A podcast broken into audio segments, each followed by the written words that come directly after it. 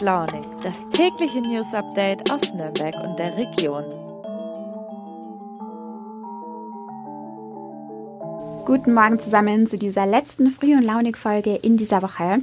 Es ist Freitag, der 16. September. Das Wochenende steht vor der Tür und ich habe, wie schon gestern angekündigt, heute eine Themenfolge für euch mit spannenden Gästen und ich freue mich schon sehr drauf. Wir werfen heute nämlich einen Blick hinter die Türen der Justizvollzugsanstalt Nürnberg und im Anschluss gibt es dann wie immer freitags noch die besten Wochenendtipps für euch von unserer Feinraus-Redaktion. Vor ein paar Wochen waren wir im Rahmen unseres Volontariats hier im Verlag für einen Tag zu Gast in der JVA in Nürnberg in der Mannertstraße. Wir durften uns unter anderem selbst davon überzeugen, wie groß bzw. klein so eine Gefängniszelle eigentlich ist. Und wir hatten sogar die Möglichkeit, mit zwei Insassen ein Gespräch zu führen. Und weil ich das einen super spannenden Tag fand, dachte ich mir, dass es bestimmt auch viele von euch interessiert, wie es in der Justizvollzugsanstalt eigentlich wirklich zugeht. Und deswegen habe ich Thomas Vogt, er ist der Leiter der JVA in Nürnberg, und Frank Edelmann, er arbeitet dort als Justizvollzugsbeamter, eingeladen und die beiden sind heute hier bei Früh und Launig zu Gast. Hallo Herr Vogt, hallo Herr Edelmann, schön, dass Sie heute da sind. Wir starten direkt mit Ihnen, Herr Vogt. Sie leiten die Nürnberger Justizvollzugsanstalt jetzt seit 2014. Vielleicht starten wir mal mit ein paar Zahlen und Fakten. Wie groß ist denn die Einrichtung und wie viele Gefangene können dort eigentlich untergebracht werden? Die JV Nürnberg ist die zweitgrößte bayerische Justizvollzugsanstalt. Wir haben aktuell im Hinblick auf Umbaumaßnahmen äh, Platz für 999 äh, Gefangene bzw. Jugendarrestanten, weil zum Bereich der JVA Nürnberg auch ein Jugendarrest mit 45 Arrestanten gehört. Auch gehört zu uns ein offener Vollzug in Lichtenau. Dort können 99 Gefangene untergebracht werden. Alles zusammen 999. Heute Belegung 850 Gefangene. Das hört sich etwas entspannt an, ähm, ist es aber nur teilweise teilweise, weil wir aufgrund der Corona-Pandemie immer noch große Zugangsbereiche vorhalten und hier immer noch mit Vorsichtsmaßnahmen arbeiten, um ein übergreifendes Virus auf die Anstalt zu verhindern. Also diese 850 Gefangene sind momentan das, was die JV Nürnberg gut leisten kann. Und haben Sie dann auch eine Zahl für uns, wie viele Beschäftigte dann wiederum in der JVA in Nürnberg arbeiten? Ja, natürlich habe ich die Zahlen. Am Stichtag 1.1.2022 ähm, waren es 463 Bedienstete, die bei uns in Nürnberg Dienst gemacht haben. Das Gros dieser Bediensteten ist im allgemeinen Vollzugsdienst knapp 300 Kolleginnen und Kollegen. Das sind die Kolleginnen und Kollegen, die nah am Gefangenen dran sind, die die Betreuung und Versorgung der Gefangenen Tag ein, Tag aus gewährleisten. Und Justizvollzugsanstalten haben ja unterschiedliche Zuständigkeitsbereiche, richtig? Welche sind es denn bei der JVA in Nürnberg? Wir sind zuständig auch aufgrund der Nähe äh, zum Landgericht, zum OLG Nürnberg für Untersuchungsgefangene. Das ist etwa die Hälfte unserer Gefangenen. Und dann haben wir eine Zuständigkeit für Strafgefangene im Bereich der männlichen Strafgefangenen bis zu zwei Jahren im Erst- und Regelvollzug. Bei den weiblichen Gefangenen ist das etwas anders. Da sind wir zuständig für weibliche Gefangene bis zu neun Monaten. Das ist also eine deutlich kürzere Zeit, die die Gefangenen dann da sind. Insgesamt im Durchschnitt die Verweildauer unserer Gefangenen im letzten Jahr lag bei 122 Tagen. Okay, Sie haben gerade gesagt, dass Frauen eine deutlich kürzere Verweildauer haben in der JVA in Nürnberg als Männer und auch der Frauenanteil ist ja deutlich geringer. Warum ist das denn so und wie streng werden eigentlich in Justizvollzugsanstalten die Geschlechter getrennt? Also wir haben vom Gesetz die Verpflichtung, männliche und weibliche Gefangene zu trennen. Das wird auch genau umgesetzt. Normalerweise sind unsere weiblichen Gefangenen sogar in der Frauenabteilung. Das ist eine separate Anstalt, sogar durch Mauern getrennt. Die wird gegenwärtig noch eine Zeit lang saniert. Deshalb sind die weiblichen Gefangenen im Unterkunftsbereich der Männer, aber in einem eigenen Haus. Sie haben ihren eigenen Hofgang, sie haben eigene Freizeitmöglichkeiten, äh, sodass hier wirklich Trennungen passieren. Ähm, natürlich sehen Männer Frauen und Frauen auch männliche Gefangene, aber wir sind sehr bemüht, hier diese Trennung durchzuziehen, auch um einen ruhigen, geordneten Vollzug zu gewährleisten. Und ich glaube, man kann es nachvollziehen. Äh, wir haben heute 50 weibliche Gefangene. Das ist die deutliche ähm, Unterzahl, äh, dass das kein gutes Miteinander wäre, ähm, wenn wir hier irgendwie irgendwelche Grenzen vermischen würden. Ja, das könnte dann wahrscheinlich wirklich schwierig werden. Aber noch eine ganz andere Frage. Irgendwann ist die Haft ja vorbei und ein wichtiger Teil der Haft ist es auch, die Häftlinge wieder auf das normale Leben vorzubereiten. Welche Maßnahmen gibt es denn da in Nürnberg? Also wir sind natürlich als Kurzstrafenanstalt ähm, aufgefordert, ähm, schon am ersten Tag der Inhaftierung daran zu denken, dass die Gefangenen meistens sehr schnell wieder äh, in Freiheit kommen. Deshalb haben wir einen gut aufgestellten Sozialdienst, der nicht nur schaut, dass die Wohnung gesichert ist, dass die Habe gesichert ist während der Inhaftierung, sondern der sich natürlich auch darum kümmert, dass derartige Dinge nach der Haft funktionieren. Ähm, wir haben die Kontakte auch ähm, zu den Arbeitsagenturen, dass die Arbeitsvermittlung funktioniert. Äh, und wir sind über die Zentralstelle für Strafentlassene in Nürnberg sehr gut aufgestellt, um im Bereich des Übergangsmanagements Angebote zu haben. Die Zentralstelle ist in der Marienstraße, sodass die Gefangenen auch außerhalb der Haft gleich am ersten Tag hier einen Ansprechpartner haben. Okay, und wie häufig ist dann die Resozialisierung auch wirklich erfolgreich? Und was ist dabei vielleicht besonders entscheidend? Das ist eine spannende Frage, je nachdem, äh, welche Statistik Sie sich anschauen, ähm, wie lang auch der Zeitraum ist, den jemand äh, straffrei leben sollte. Ähm, wir sind immer noch bei relativ schlechten Zahlen. Also ähm, ich denke, die Hälfte der Gefangenen wird irgendwann irgendwo rückfällig. Das ist für uns der tägliche Auftrag, etwas zu tun. Was machen wir? Wir schauen, dass wir Gefangene nicht nur verwahren, sondern auch unsere Kurzstrafengefangenen mit Angeboten versehen. Wir haben zum Beispiel im Bereich der Arbeit verschiedene Module, die auf einen Monat begrenzt sind um in kurzer Zeit die Gefangenen in die Nähe von Arbeit und in die Nähe einer regelmäßigen Beschäftigung zu bringen. Wir haben nicht nur die angesprochenen Sozialarbeiter, wir sind auch mit Psychologen, mit Seelsorgern äh, versehen, um auch hier Hilfestellungen zu geben, um den Gefangenen in ein möglichst geordnetes und abgesichertes Leben nach der Inhaftierung zu bringen. Daneben viele externe Mitarbeiterinnen und Mitarbeiter, die Normalität in den Vollzug bringen.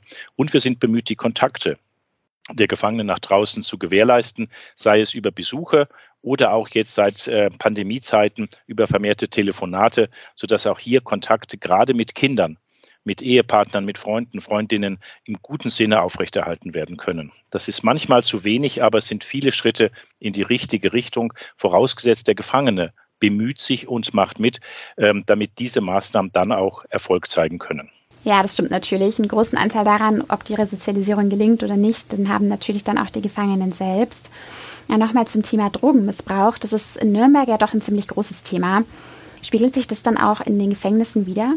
Also äh, der Drogenkonsum, äh, der illegale Drogenkonsum ist in allen Haftanstalten deutschlandweit ein großes Thema. Da darf man sich nichts vormachen, beschäftigt uns auch immer wieder in Nürnberg.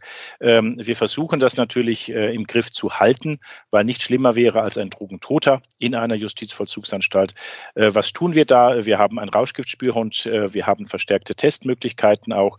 Wir sind bei den Besuchen schon sehr, sehr vorsichtig. Da ist dann der Spagat, Besuche ermöglichen, aber eben auch Sicherheit zu gewährleisten. Da haben wir Trennvorrichtungen Vorrichtungen, sodass der Besuch stattfinden kann, aber hinter einer trennenden Scheibe, ähm, sodass wir hier alles tun, um innerhalb der Anstalt möglichst wenig Drogen zu haben. Aber wir sind eine Innenstadtanstalt und damit ist das Thema immer virulent und immer ganz oben auf unserer Liste. Okay, und dann ist es ja auch so, dass Strafgefangene und Jugendliche und heranwachsende Untersuchungshäftlinge, glaube ich, zur Arbeit verpflichtet sind. Und es sind ja auch Schulabschlüsse und Ausbildungen in der JVA möglich, richtig? Welche Möglichkeiten gibt es denn da in Nürnberg? Arbeit ist ganz wichtig. Arbeit ist der Baustein im Rahmen der Resozialisierung. Ähm, wir sind immer wieder bemüht, nicht nur die Gefangenen in Arbeit zu bringen, sondern auch passgenaue Arbeiten anzubieten.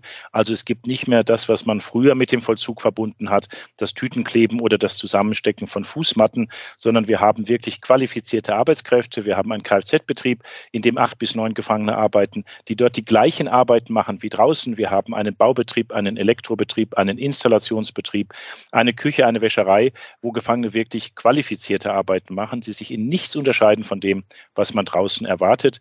Daneben muss man sehen, wir haben 45 Prozent ausländische Gefangene und weitere Gefangene, die zwar die deutsche Staatsbürgerschaft haben, aber immer noch über erhebliche Sprachprobleme verfügen. Um denen Möglichkeiten zu geben, haben wir auch Unternehmerbetriebe, in denen einfachere Tätigkeiten möglich sind. Aber auch hier geht es uns darum, den Gefangenen an einen Tagesablauf zu gewöhnen, an regelmäßige Pausen, ihn auch in den Genuss zu bringen, etwas zu verdienen, um hier wieder so normal wie möglich zu leben. Denn auch das hat das Bayerische Strafvollzugsgesetz als Inhalt, das Leben anzugleichen an die Verhältnisse draußen. Und das versuchen wir. Wir schauen, dass wir etwa immer 50 Prozent in Arbeit haben. Das ist nicht allzu viel, aber Sie müssen auch sehen, wir haben eine sehr kurze Verweildauer. Bei vielen Ersatzfreiheitsstraflern mit vielleicht 30 Tagen Aufenthaltszeit lässt sich das nur schwer realisieren.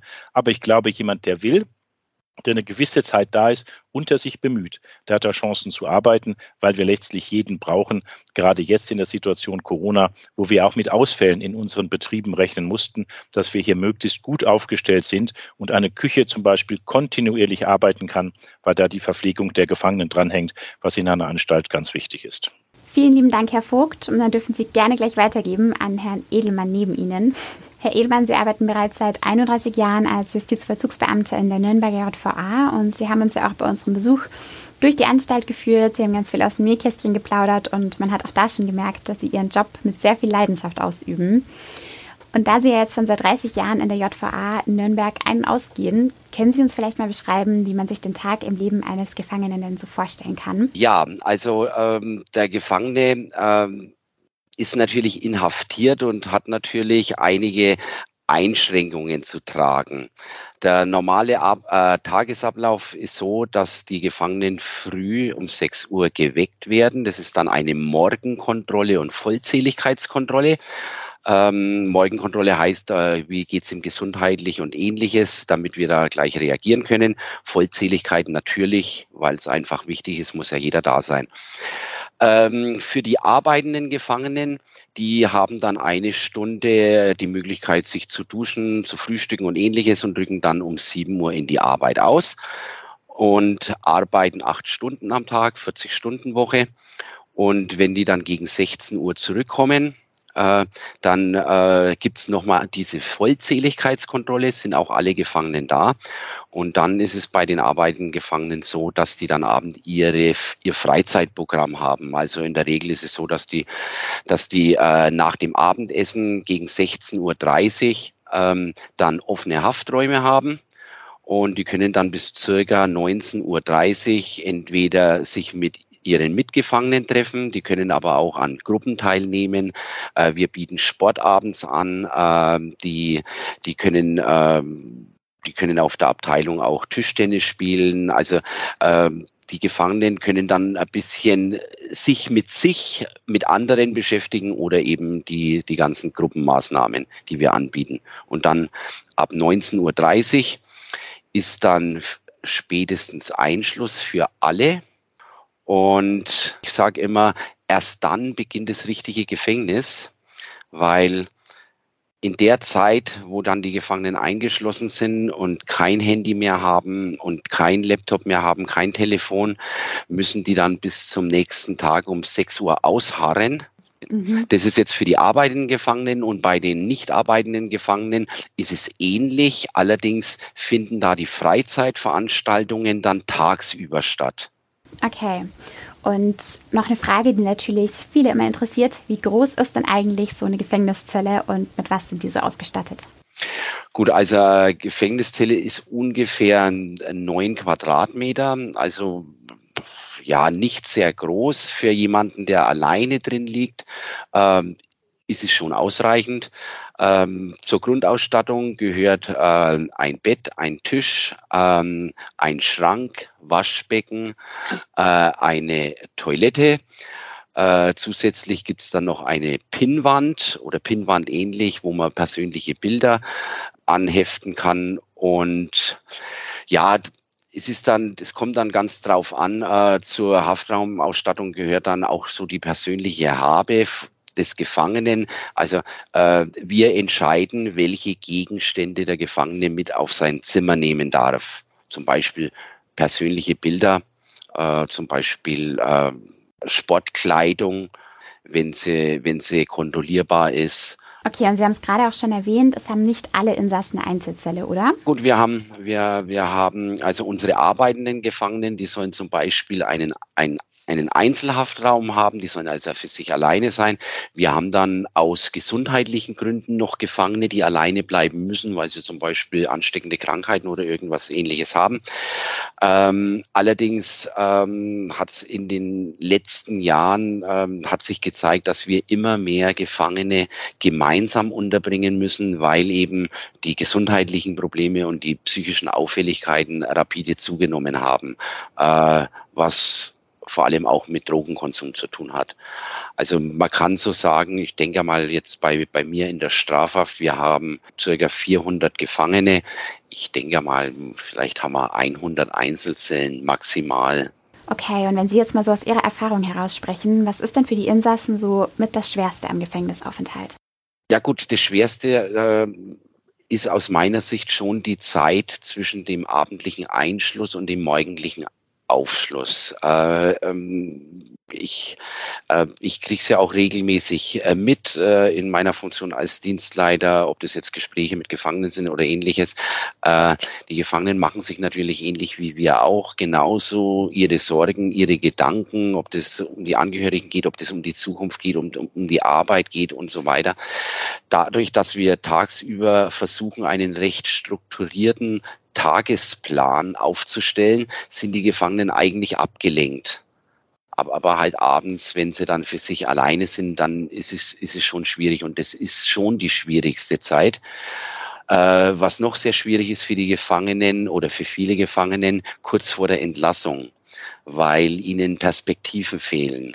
Es ist dann häufig so, dass er wieder in seinem sozialen Umfeld äh, landet, das meistens nicht besonders gut ist. Äh, Arbeit zu finden oder anständige Arbeit ist auch nicht ganz so einfach, weil sehr viele Gefangene einfach gering qualifiziert sind. Und da merkt man auch schon, dass äh, viele Gefangene also tatsächlich ähm, schwere Tage durchleben bis zur Entlassung, weil sie nicht ganz genau wissen, wie es weitergeht. Ja, das kann man sich auf jeden Fall vorstellen, dass das eine schwierige und sehr herausfordernde Situation für die Betroffenen ist. Wie ist es denn, Herr Edelmann, die Beziehung zwischen Ihnen und den Gefangenen? Sie haben ja doch tagtäglich miteinander zu tun und sind dadurch bestimmt auch oft enge Bezugspersonen für Sie, oder? Gut, jetzt äh, bei mir, äh, bei mir ist natürlich die, die, der Bezug zu den Gefangenen noch ein bisschen spezieller, weil ich kenne die Gefangenen seit, seit äh, 30 Jahren teilweise. Wir haben ja viele Gefangene, die immer wieder kommen. Also ich habe erst vorgestern wieder eine getroffen, dann sagt er zu mir, Mensch Edelmann, wie lange kennt man uns? Und da habe ich gesagt, ich weiß nicht genau. Ja, es sind ganz bestimmt 25 Jahre.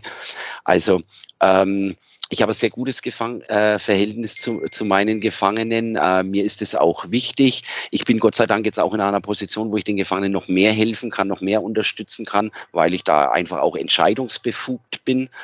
Ähm, und ähm, ich sage mir, und das ist auch so mein, meine Motivation, ich möchte den Gefangenen, wenn es mir möglich ist, eigentlich schon immer was Gutes tun. Also ich möchte ihnen, ich möchte ihnen, ich möchte sie einfach unterstützen und helfen. Natürlich hat es auch seine Grenzen, wenn es um Sicherheitsbelange und ähnliches geht, aber mir ist ein guter Kontakt zu den Gefangenen äh, äh, wichtig und äh, ich merke das auch an den Gefangenen, äh, wie sie mir entgegenkommen und ähm, ähm, ich denke, ich denke, äh, die Zeiten, die ich früher hatte, wo ich, wo ich die Arbeit mit heimgenommen habe, vielleicht teilweise auch frustriert war und so weiter, weil man natürlich mit ganz, ganz vielen schlimmen Biografien zu tun hat, die habe ich jetzt so nicht mehr, weil ich mal, weil ich mal einfach sage, ich tue mein Möglichstes für meine Mitarbeiter, für meine Gefangenen und mehr ist halt dann auch einfach nicht leistbar und ich denke, das passt so. Ja, wie schon gesagt, ich finde, das merkt man Ihnen auch definitiv an, dass Sie da wirklich mit Passion dahinter sind. Was macht denn für Sie persönlich der Job, den Sie jetzt schon so lange ausüben, aus und was ist das Besondere daran? Also das Besondere daran ist, dass ich mit Menschen zu tun habe, dass ich in der Lage bin, die, die zu unterstützen, zu helfen, dass nicht jeder Tag wie der andere ist. Also ich weiß früh, wenn ich in die Arbeit gehe, nicht genau, was heute auf mich zukommt. Gut, es gibt bestimmte Dinge, ich habe Mitarbeitergespräche, ich habe die eine oder andere Besprechung, aber was war jetzt am Vortag? Gab es ein besonderes Vorkommnis oder habe ich neue Anträge für Gespräche, äh, das ich dann organisieren muss? Also äh, äh, jeder Tag ist irgendwie anders, äh, ist sehr facettenreich, weil man mit ganz, ganz vielen Menschen zu tun hat, auch im, im, im Kollegium, Sozialdienste, Seelsorger, Psychologen, Juristen mit der Verwaltung. Also es ist abwechslungsreich und spannend. Und für mich auch das Besondere ist, wenn man, wenn man über, wenn man mit, mit Menschen arbeitet, die eher, sagen wir mal, äh, sagen wir mal, eher der unteren sozialen Schicht äh, angehören, ähm, dann lernt man die eigenen Dinge wieder mehr zu schätzen. Das hat aber irgendwas mit Demut zu tun. Ähm, nur als kleines Beispiel. Ähm, viele meinen, dass es ganz normal ist, am 20. des Monats noch was im Kühlschrank zu haben. Das ist halt leider nicht so. Und viele Gefangene bei uns, auch Angehörige und ähnliches, das kriegt man im Gesprächen immer mit, die warten dann tatsächlich 10, 10, 12 Tage, bis Hartz IV meinetwegen wiederkommt und ähnliches. Also ähm, man wird da schon ein bisschen demütig vor, vor, vor dem Leben und ich, ich glaube, das ist, das ist gar nicht so schlecht. Ja, das stimmt, das glaube ich auch. Oft vergisst man dann doch, wie privilegiert die eigene Situation eigentlich ist und wie glücklich man sich auch schätzen kann und dass es eben auch nicht für jeden der Normalzustand ist. Und es ist wahrscheinlich gar nicht schlechter, immer mal wieder daran erinnert zu werden. Was ist Ihnen denn vielleicht auch durch den Job nochmal besonders deutlich geworden? Was sich auch zeigt, dass jemand, der eingesperrt ist, ähm, durchaus eine Menge Potenzial hat, Leider ist er unter Umständen meinetwegen in ein soziales Umfeld geraten, äh, das dafür gesorgt hat, dass er das nicht annähernd ausschöpfen kann. Also wir wissen es ganz genau, wir selber, wir sind in geordneten Familienverhältnissen äh, aufgewachsen. Ähm, wenn man wenn man sieht, äh, was meinetwegen in den Urteilen drin steht, in, in den Jugendgerichtshilfeberichten, ähm, sehr viele Gefangene sind wirklich nicht wenige, die sind unter Umständen aufgewachsen. Das konnte fast nicht anders laufen. Nicht, dass ich die Straftaten jetzt entschuldige, aber die Voraussetzungen äh, waren einfach nicht da. Und wenn, wenn man einen Vater hat, der meinetwegen seine Kinder schlägt und, und, und, und, und, und selber schon im Gefängnis war, dann darf man sich nicht wundern, dass der eigene Sohn auch einmal wegen Körperverletzung vor Gericht steht. Ja, das ist absolut auch ein ganz wichtiger Punkt, den Sie da ansprechen. Ich glaube auch, das vergisst man irgendwie viel zu oft, dass man natürlich selbst dafür verantwortlich ist, was man tut, aber die Voraussetzungen sind eben nicht für jeden die gleichen. Und das Umfeld, in dem man aufwächst oder das, was die Eltern einem vorleben, das prägt natürlich auch extrem. Vielen lieben Dank an Sie, Herr Vogt, und an Sie, Herr Ehlemann, dass Sie heute da waren. Es war sehr, sehr spannend und ich freue mich sehr, dass Sie sich die Zeit genommen haben. Und ja, haben Sie auch ein ganz, ganz schönes Wochenende. Ja, und wie versprochen erwarten euch jetzt, bevor wir dann endgültig das Wochenende einläuten, noch die Wochenendtipps meiner Kollegin Andrea aus dem Feinraus-Team. Guten Morgen, Katja. Guten Morgen, liebe Zuhörerinnen. Ja, es liegt wieder ein schönes Wochenende vor uns mit allerlei tollen Perlen, die wir euch jetzt ans Herz legen möchten. Los geht's bei uns schon oder für uns schon am Freitag äh, mit 19 Jahre, die die Rakete, die Perle des Südens in Nürnberg feiert. Da wird eben dick Party gemacht am Freitag und am Samstag jeweils ab 23 Uhr. Am Freitag ist der Technoderbisch Victor Ruiz aus Brasilien da und am Samstag unter anderem Britta Arnold.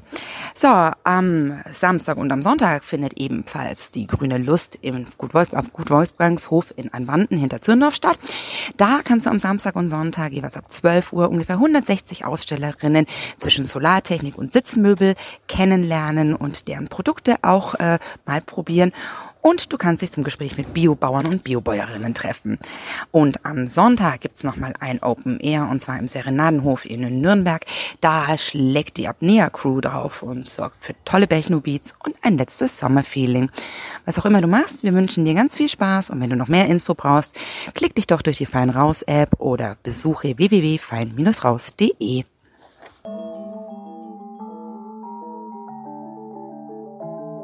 Und damit hoffe ich, dass euch die Folge Spaß gemacht hat heute. Ich wünsche euch einen guten Start ins Wochenende. Nächste Woche erwartet euch dann Nina wieder als Moderatorin bei Früh und Launig. Macht's gut und bis bald.